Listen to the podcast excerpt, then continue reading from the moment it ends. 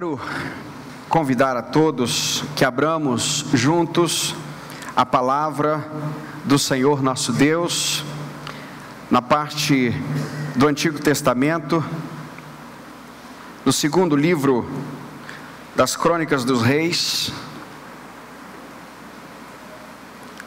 no capítulo 21, no verso 20.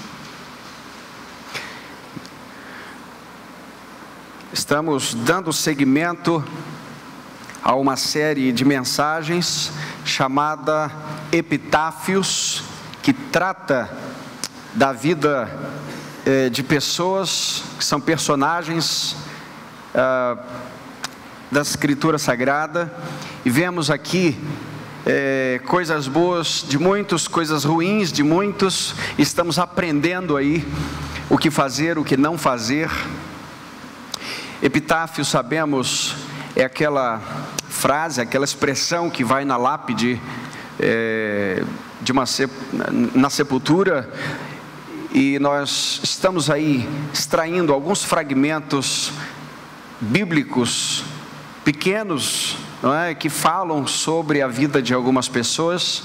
Estamos tratando hoje sobre a vida do rei Georão. E na segunda, no segundo livro da, de Crônicas, ou das Crônicas dos Reis, no capítulo 21, no verso 20, nós lemos o seguinte epitáfio: Morreu sem deixar saudades. Sem dúvida alguma, estamos diante de um dos mais tristes epitáfios da palavra de Deus. Georão é também chamado de Jorão nas Escrituras. Esse homem que começa a reinar por volta ali de 854 antes de Cristo, começa eh, junto de seu pai de alguma maneira e depois vem assumir o trono. Ele está reinando no reino do sul. Jorão ou Georão, como chamaremos, foi um homem que reinou 30 ou tinha 32 anos quando começou a reinar e reinou por oito anos, como diz o texto no verso 20. O verso 20 diz que ele começa aos 32, termina seu reinado aos 40 reina oito anos em Jerusalém e morre sem deixar saudades. E o sepultaram, diz o texto, na cidade de Davi, mas não no túmulo dos reis. Esse é um final, queridos, trágico para um rei. Jorão era filho de Josafá, e Josafá foi um bom rei. Aliás, sabemos que o reino de Judá, ele persistiu por mais 100 anos ao reino do norte, que era de Israel. O reino de Israel, como bem já dissemos aqui alguma vez, teve pelo menos 19 reis, o reino do norte, e todos os reinos foram ímpios, todos os reis foram ímpios. E o reino do sul, ele teve aí 17 reis, e oito reis foram justos diante do Senhor, mas nove reis não fizeram a vontade do Senhor. Diante disso, fica-nos a pergunta: por que que Jorão ou Georão, tendo um pai Josafá como Josafá, tendo um exemplo como o de seu próprio pai, que reinou antes dele no reinado sul, no reinado de Judá. Por que, que esse homem vem a concluir não só o seu reinado, mas a sua vida de forma tão trágica? O que acontece com Jeorão? Diante do texto, nós vemos algumas questões claras para nós. Por que que Jeorão partiu sem deixar saudades? Primeiro lugar, porque a sua astúcia e a sua malignidade não deixaram saudades. O texto diz, eu quero fazer aqui uma breve exposição do capítulo 21 de 2 Crônicas. O texto diz, no verso 2, no capítulo 21 de 2 Crônicas, ele tinha irmãos, filhos de Josafá. Azarias, Jeiel, Zacarias, Azarias, Micael e Cefatias. Todos esses foram filhos de Josafá, rei de Judá. Seu pai lhes tinha dado muitos presentes de prata, ouro e objetos preciosos, juntamente com as cidades fortes em Judá, mas deu o reino a Jeorão, porque ele era o primogênito. Agora veja o verso 4. Verso 4, leia comigo. Quando Jeorão assumiu o reino de seu pai e se fortaleceu, matou todos os seus irmãos à espada e também alguns chefes de Israel. Ou seja, Jeorão já tinha recebido a melhor parte do reino. Os seus irmãos foram líderes em algumas cidades do reino. Receberam ali cidades fortes, as melhores posições, vamos dizer assim. Mas Jorão não. Jorão recebeu o reinado. Ele foi rei. Ele era o primogênito. Então ele espera se fortalecer, ele espera concluir a sua base, e quando isso acontece, vai e mata seus irmãos, vai e mata alguns líderes do povo de Israel.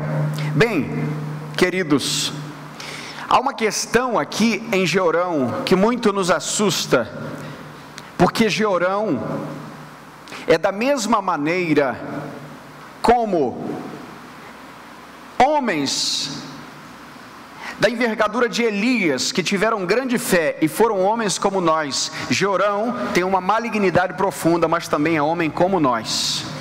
O que significa que nós podemos receber de Deus grandes bênçãos e grandes respostas de oração, assim como o Senhor deu a exemplo de Elias, que era humano e frágil como nós.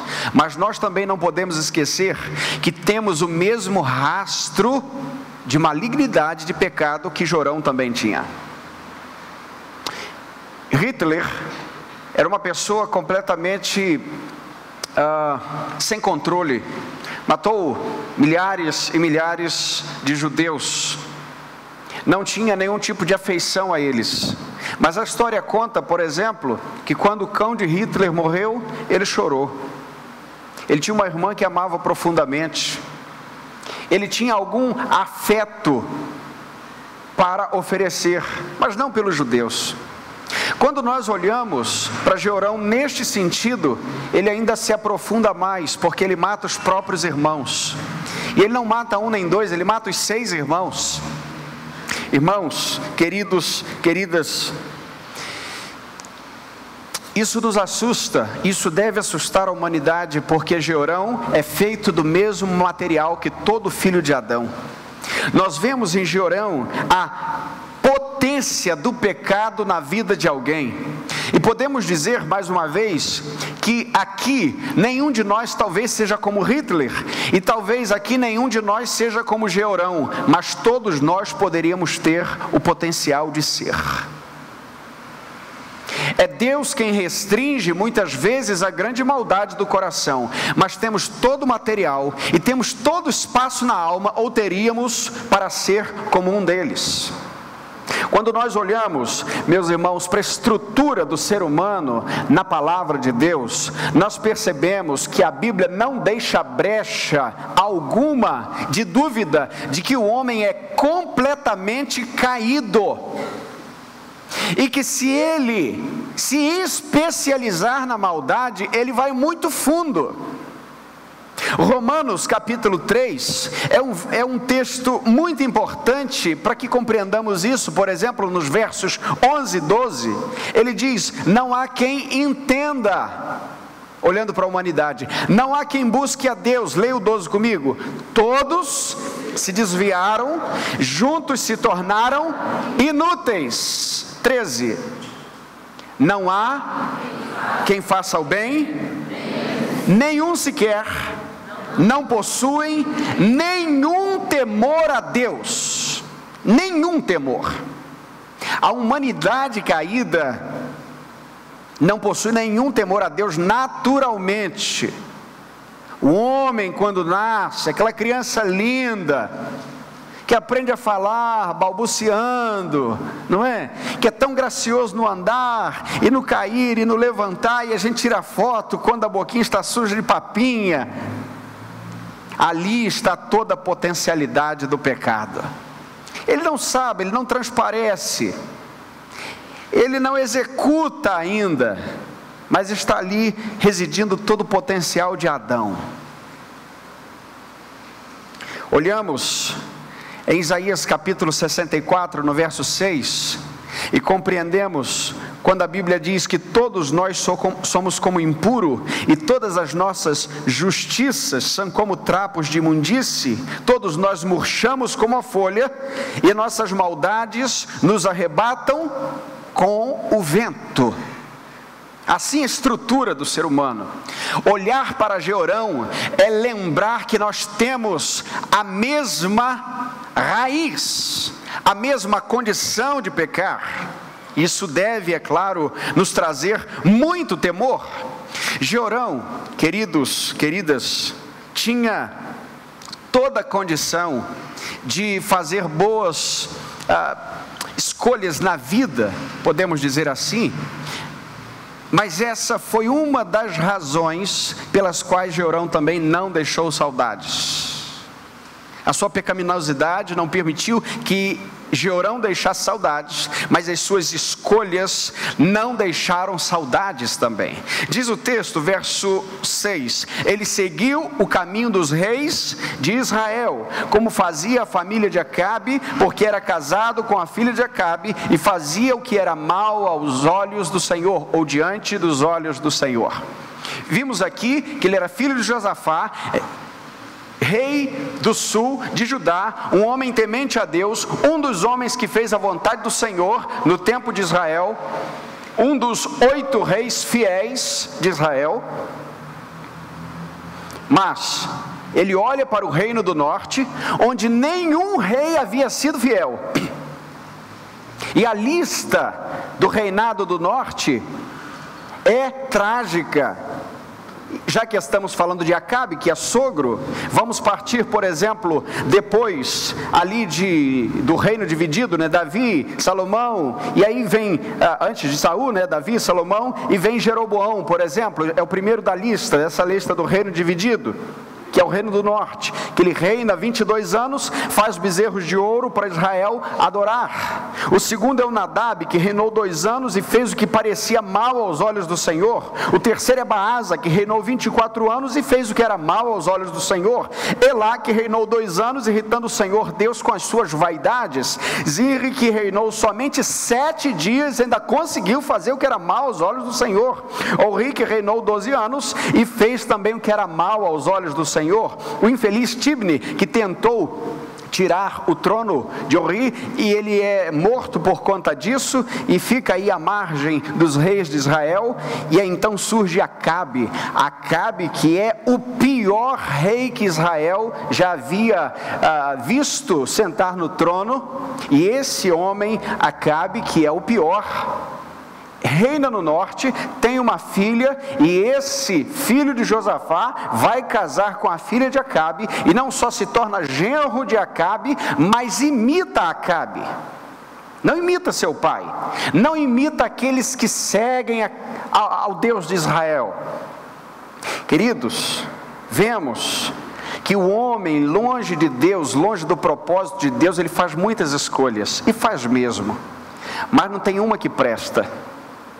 O homem lançado à própria sorte, à própria vontade, queridos, ele não faz nenhum tipo de decisão que venha dizer depois, essa eu acertei.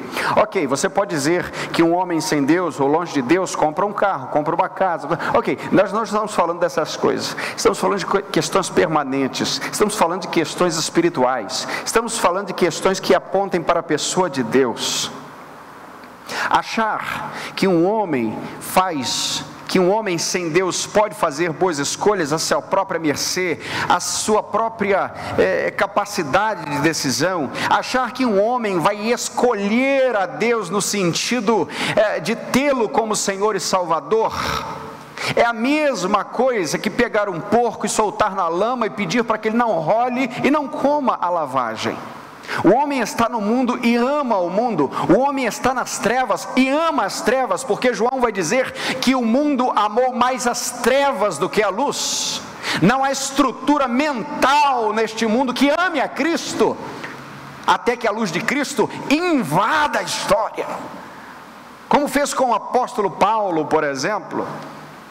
Vemos que este homem, queridos, ele mostra, em segundo lugar, que todos os homens não só têm essa mesma potencialidade de pecar, como vimos no primeiro momento, mas que também as decisões do ser humano nunca serão para a glória de Deus se não estiver com a vida no próprio Deus.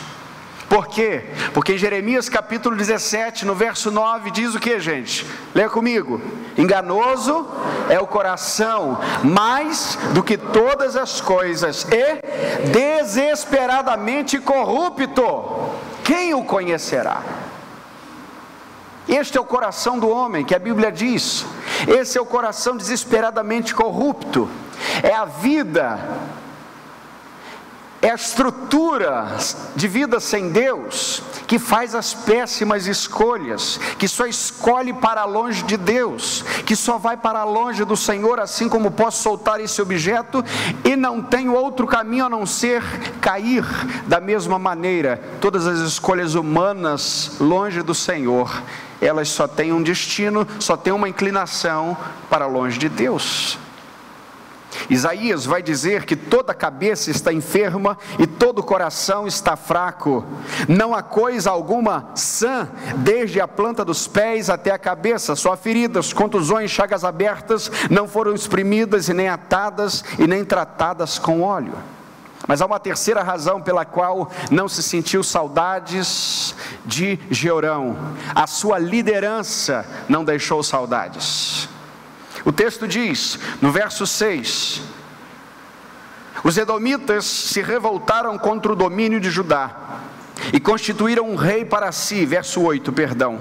Então Jeorão, verso 9, foi atacá-los com seus chefes e com todos os seus carros. Ele se levantou de noite, derrotou os edomitas que tinham cercado a ele e os capitães, capitães dos carros, mas os edomitas ficaram revoltados contra o domínio de Judá até o dia de hoje. Nesse mesmo tempo, Líbina também se revoltou contra o seu domínio, porque Jeorão havia deixado o Senhor Deus de seus pais, ou seja, até os súditos, até os, ah, ah, as partes do reino que estavam próximas, estavam tristes porque este homem havia deixado em sua liderança o Deus de seus pais. Queridos, queridas, é triste quando uma liderança não aponta para Deus, quando não aponta para Cristo. O livro de Provérbios, capítulo 29, verso 2 diz que quando os justos governam, o povo se alegra, mas quando o ímpio domina, o povo geme. Quando o ímpio domina, o povo geme. Nosso povo está gemendo hoje, a república está gemendo hoje, e nós estamos falando de política aqui, apenas uma constatação que a olho nu todos podem fazer, mas há também, queridos, grandes sofrimentos nas questões espirituais, porque muitos reúnem líderes para si, como falamos hoje pela manhã, que desejam ouvir aquilo que não é palavra de Deus, aquilo que não é o evangelho da graça, mas aquilo que alegra o próprio coração, aquilo que satisfaz o Adão que está dentro de si mesmo. E aqui percebemos que a liderança de Georão foi injusta, por isso não deixou saudades. Ele era um déspota, um tirano que não só matou seus irmãos, não só matou líderes de Israel, mas o que esperar também de um homem que faz tudo isso diante do povo? Certamente teria maltratado o povo de maneira muito atroz. Mas em quarto lugar, esse homem não deixa saudade porque a sua idolatria não deixou saudades. O texto no verso 11 diz assim: lê comigo. Ele também fez altares nos montes de Judá.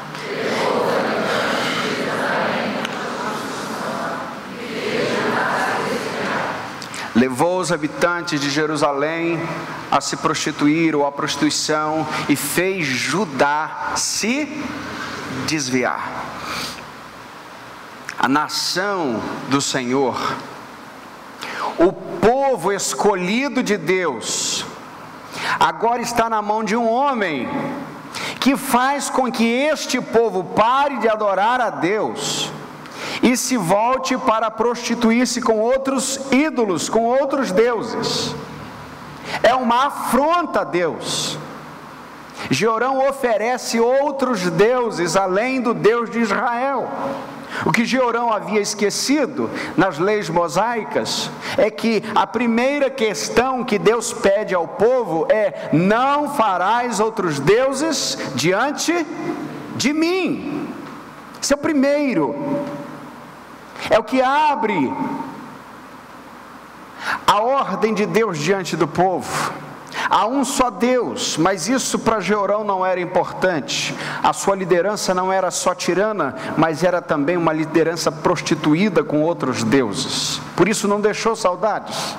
Em quinto lugar, nós vemos que a sua vida não deixou saudades, nem a liderança dele, nem a idolatria dele, nem outras questões, mas a vida desse homem não deixou saudades. O verso 20 diz: Ele tinha 32 anos quando começou a reinar, e reinou oito anos em Jerusalém, e morreu sem deixar saudades. Queridos, me recordo de uma vez que fiz um sepultamento e talvez um dos sepultamentos mais atípicos que já tenha feito. Era um dia muito nublado e eu pouco conhecia o senhor que estava sendo sepultado, bem idoso, com muitos filhos, vinha saber disso. E no seu sepultamento, contando todos, estavam lá quatro pessoas. Dois eram coveiros. Um, um dos filhos. O quarto era eu. A pergunta que fica é como alguém vive tanto e não consegue deixar saudade. Essa semana, minha esposa precisou viajar. A casa fica grande. Tudo fica esquisito, o tempo se arrasta. A gente fica com saudade de quem a gente ama. A gente já perdeu tanta gente querida.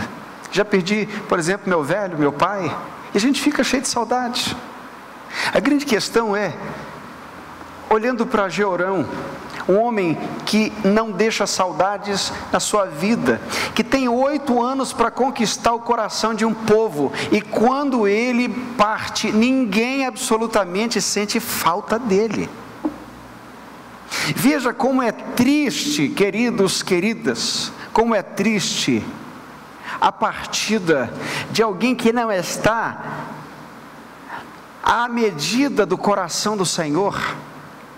A questão de Georão não era o pecado, mas era o pecado obstinado no coração, porque Davi, o homem segundo o coração de Deus, rei em Israel, também pecou. Mas ele tinha um coração quebrantado, ele tinha um coração arrependido. E o texto diz ainda que sequer a sua memória foi honrada porque o sepultaram em Jerusalém ou na casa de Davi, mas não no túmulo dos reis. Gente, isso aqui é assustador, porque todo rei tinha um túmulo separado, tinha toda uma cerimônia para cuidar do corpo de um rei tinha toda uma estrutura, tinha todo um ambiente, vamos dizer assim, e, e nada disso acontece. Nada do que um rei, segundo o coração de Deus, receberia, esse homem recebe. Mas veja, não quero concluir essa mensagem falando apenas de um homem que não deixou saudades. Nós não podemos olhar para um texto desse simplesmente ah, procurar aprender com os erros, ou seja, olhar para os erros e evitá-los. Isso ainda não nos é ou não nos seria suficiente. Precisamos então olhar para esse texto e aprender o que ele diz sobre o próprio Deus, porque Deus deve ser o centro. Cristo é o centro de todas as coisas. Há três coisas, pelo menos, que aprendemos sobre Deus nesse texto. E a primeira é que o Senhor cumpre seu juízo de maneira terrível. Repita isso comigo. O Senhor cumpre seu juízo de maneira terrível. No verso 12, nós lemos que no auge do pecado desse homem veio uma carta. E a carta é de Elias. Isso é interessante porque Elias está profetizando no reino do norte. Você lembra que ele profetiza para Acabe? E agora chega uma carta de Elias lá no reino do sul. Isso é sintomático. Certamente esse homem nem conhecia o rei Jeorão. A carta dizia: Assim diz o Senhor, Deus de teu pai Davi, porque não seguiste os caminhos de Josafá teu pai, e os caminhos de Asa, rei de Judá, mas seguiste o caminho dos reis de Israel, e fizeste Judá e os habitantes de Jerusalém se prostituírem com a prostituição da família de Acabe, e também mataste teus irmãos da família de teu pai, que eram me melhores que tu, o Senhor mandará uma terrível praga sobre teu povo, teus filhos, tuas mulheres, teus bens e terás uma grave enfermidade, isto é, um tumor no intestino, que aumentará cada dia, até que este saia por causa do tumor. Gente, veja, Deus está enviando uma palavra de juízo, Deus está enviando uma carta para esse homem Imagine se você recebe na sua casa uma carta dessa, um aviso desses, e está dizendo: Veja, isso vai acontecer contigo. Eu não sei quanto a ti, mas quanto a mim, eu iria para o joelho, proclamaria um jejum, é, clamaria ao Senhor de qualquer maneira, dizendo: Me perdoe, por favor. É, mas esse homem não se emenda ele recebe a carta e simplesmente ignora, porque nós não vemos nenhum traço, nenhum sinal de quebrantamento, até no pior, que foi Acabe do Reino do Norte, vemos um, um traço ali de um circunstancial quebrantamento. Deus fala isso com o próprio Elias, depois você dá uma olhada lá na, na vida de Acabe. Mas Georão não. Georão está firme, Georão está marchando na direção que vai contra as questões do Senhor, contra a vontade de Deus. E aqui o, o Senhor que parecia estar calado agora se manifesta. Porque às vezes nós achamos que os ímpios fazem isso, fazem aquilo, que falam contra Deus, e a gente fica pensando: será que eh, nós que estamos tentando de alguma maneira servir ao Senhor, fugir do mundo, Será que nós estamos sendo menos beneficiados que eles? Esses homens parece que nunca acontece nada com eles. Você olha aí tantos homens que não fazem a vontade de Deus, que transgridem as leis do país, e você fica perguntando: será que isso não tem um freio? Meus irmãos, a Bíblia diz que Deus executa e executará o seu juízo de maneira terrível. Hoje a palavra terrível é uma palavra que se tornou completamente desfigurada, mas biblicamente só Deus é terrível. Terrível em seu juízo, terrível contra os seus inimigos. Deuteronômio capítulo 7, verso 21, nós temos não um aviso de juízo, mas um encorajamento que diz: Não te assustes por causa deles, pois o Senhor teu Deus, um grande, um Deus grande e terrível, está no meio de ti. Porque Deus é terrível para os inimigos, mas é santo e gracioso para o seu povo. Mas é também terrível diante do seu povo quando o seu povo peca obstinadamente. E Georão, a própria figura de Georão, é um juízo de Deus contra aquele povo que estava o tempo todo querendo se prostituir com, outros deuses. E aí, a gente começa a compreender o que está escrito em Hebreus capítulo 10, verso 31: coisa terrível é cair nas mãos do Deus vivo. Esse Deus que executa de forma terrível o seu juízo, primeiro ele emite um parecer. Nenhum juízo de Deus é desavisado. Lembre disso. Toda vez que Deus traz juízo na palavra, toda vez que Deus traz juízo na história de Israel, Deus manda avisos por profetas, por servos. E esse homem move-se como um desavisado. E então vemos no verso 18 que depois de tudo isso, Vamos ler essa parte juntos. Depois de tudo isso, depois de tudo isso, não é simplesmente agora que está acontecendo, é depois de tudo, depois das atrocidades, depois do aviso, o Senhor feriu seu intestino com uma enfermidade incurável. Passado um tempo, depois de dois anos, o intestino saiu para fora, saiu por causa da doença, e ele morreu dessa horrível enfermidade o seu povo não queimou nada em sua honra como havia feito para seus pais. Queridos, passado um tempo, o texto diz que o seu intestino saiu com enfermidade. Ele havia sido avisado. Hoje, a maior enfermidade não é uma enfermidade de intestino, não é uma enfermidade no pé, não é uma enfermidade nas mãos, nem na cabeça. A maior enfermidade é da alma a do coração, espiritualmente falando. E há tantos que ouvem os avisos de juízo de Deus, mas morrem em suas concupiscências, em seus pecados, morre abraçado em sua enfermidade espiritual, longe de Deus. E é por isso que lemos em Gálatas capítulo 6, verso 7: não Deus não se deixa zombar, portanto, tudo que o homem semear, isso também colherá. Parêntese. Parêntese importante.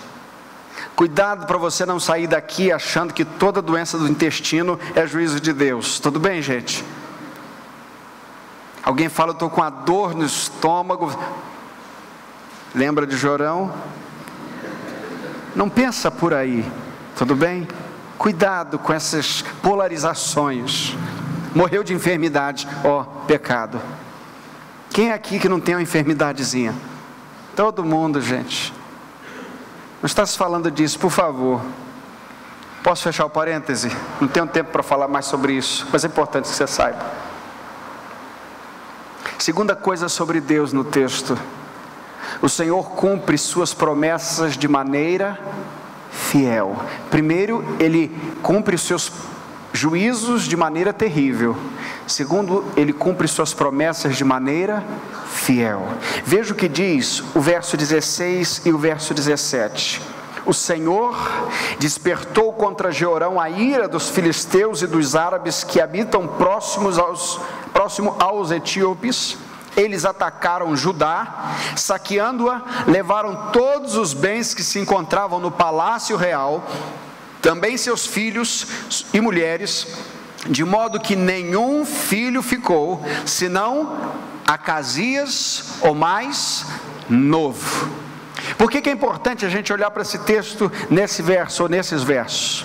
Vemos aqui parte do juízo de Deus, não só a enfermidade, mas Deus também havia dito que o povo também sofreria, que a liderança também sofreria, que a família dele também, também sofreria. E Jorão está tão obstinado no pecado que não se importa nem consigo, nem com sua família e nem com o povo. E nessa invasão desses povos, dos árabes e dos filisteus, eles matam toda a família desse rei. Porém, o filho mais novo, chamado Acasias, não é encontrado. Ele não é visto pelos inimigos. O que significa isso? Significa que Jeorão estava para morrer, e Jeorão era descendência de Davi. E se Jeorão falecesse sem nenhum filho, a descendência de Davi estaria extinta. Mas Deus é fiel. Significa que mesmo em todo antro de perdição, Deus sempre tem um espaço para cumprir a sua promessa. Sou infiel, ele permanece fiel, ele me prometeu um negócio, vamos dizer assim, me prometeu algo, eu posso ser infiel e ele vai cumprir. Não é isso que o texto está falando. O texto diz: apesar da nossa natureza ser infiel, a natureza de Deus não muda, ele continua fiel, ele não pode negar a si mesmo. As suas promessas, os seus propósitos não mudam por causa dos nossos pecados. A natureza de Deus não é mudada por causa da minha natureza humana. Deus então cumpre de maneira fiel a sua promessa. Mas em terceiro e último lugar, vemos no texto que Deus cumpre seus propósitos de maneira que não compreendemos. É fiel, mas é incompreensível, é insondável. Leia comigo o verso 6 e o verso 7. Ele seguiu o caminho dos reis de Israel, como fazia a família de Acabe, porque era casado com a filha de Acabe e fazia o que era mal diante do Senhor. Porém, o Senhor não quis destruir a dinastia de Davi por causa da aliança que havia feito com ele e porque havia prometido manter uma chama acesa para sempre entre seus descendentes. Irmãos, veja, o reinado do sul é invadido pelos edomitas, esse mesmo texto, o reinado do sul está sob a revolta do ambiente de Líbna, o reinado do sul é invadido nesse mesmo texto pelos árabes, é invadido pelos filisteus, a vida do rei está em risco, Diante de tudo isso que acontece, Deus ainda age de maneira fiel e insondável, não apagando a chama acesa da descendência de Davi. Ele vai deixando ali a figura de Jeorão, até que os próprios propósitos dele mesmo sejam cumpridos em Jeorão. Deus então vai mostrando, queridos irmãos, queridas irmãs, ouvintes da palavra de Deus, Deus vai mostrando que tem propósitos que não podem ser compreendidos. Quando olhamos esse texto, e vemos que Deus não destruiu a dinastia de Davi, mesmo estando ali afundada no pecado, e a razão é porque ele tinha prometido uma chama acesa. Veja, dentro de Judá, podemos dizer assim, percebemos então com isso, queridos, que Deus é completamente fiel. E eu quero então fazer uma leitura para que isso possa se tornar claro, para que esse exemplo possa ficar vivo na nossa mente. A leitura de Mateus capítulo 1, que começa com a genealogia de Jesus, porque você deve saber que a promessa que Deus fez aqui a descendência de Davi não fosse extinta, é porque Cristo viria da descendência de Davi. Se isso se rompesse, a promessa de Deus não se cumpriria. Deus faz uma aliança no Éden, Deus faz uma aliança em Noé, Deus faz uma aliança em Abraão e Deus faz uma aliança em Davi. Vamos dizer assim, Deus vai renovando com o seu povo. E em Davi nós vemos a descendência de Jesus, gerações e gerações depois. Vamos então à genealogia de Jesus, segundo Mateus capítulo 1. Livro da genealogia de Jesus Cristo, filho de Davi, filho de Abraão. Abraão gerou a Isaac, Isaac gerou a Jacó, Jacó gerou Judá e seus irmãos. Três. Judá gerou de Tamar, Farés e Zará, que é Pérez e Zerá, transliterando para o hebraico. Farés gerou a Esron e gerou a Arão.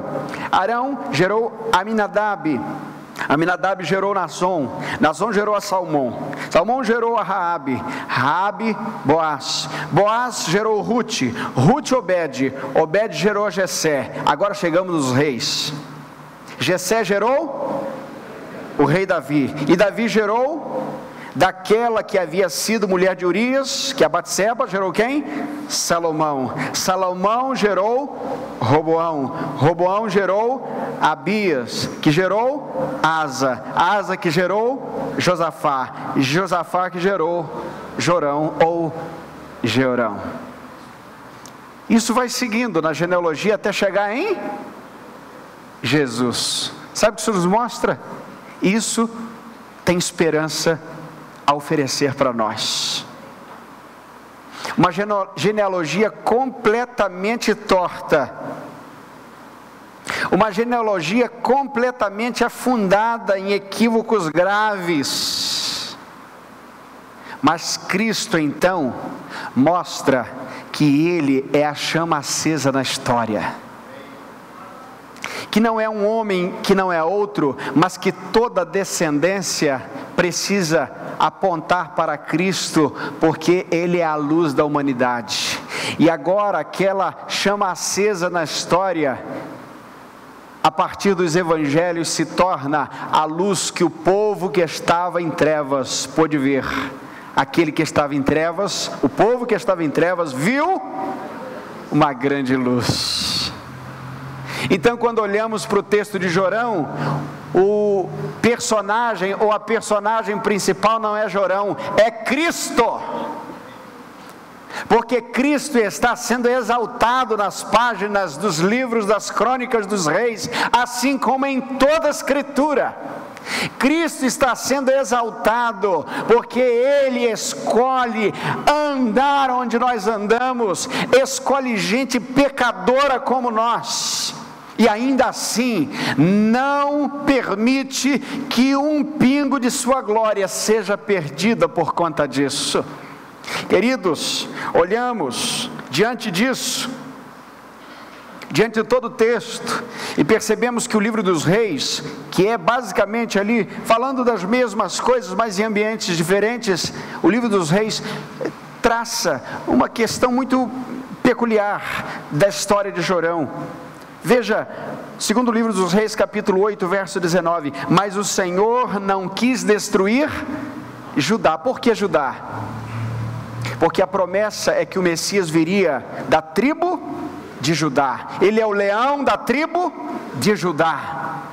O Senhor não quis destruir Judá por causa de Davi, seu servo, porque havia prometido que ele manteria para sempre uma chama acesa entre seus descendentes. Por isso, eu quero concluir a palavra dessa noite com o texto de Colossenses capítulo 1, verso 16. Eu gostaríamos que fizesse uma leitura degustativa desse texto, ou seja, aos poucos, para que em nossa mente possa ficar impregnado que todas as coisas estão feitas por Cristo e para Cristo, por Ele e para Ele. Leamos juntos.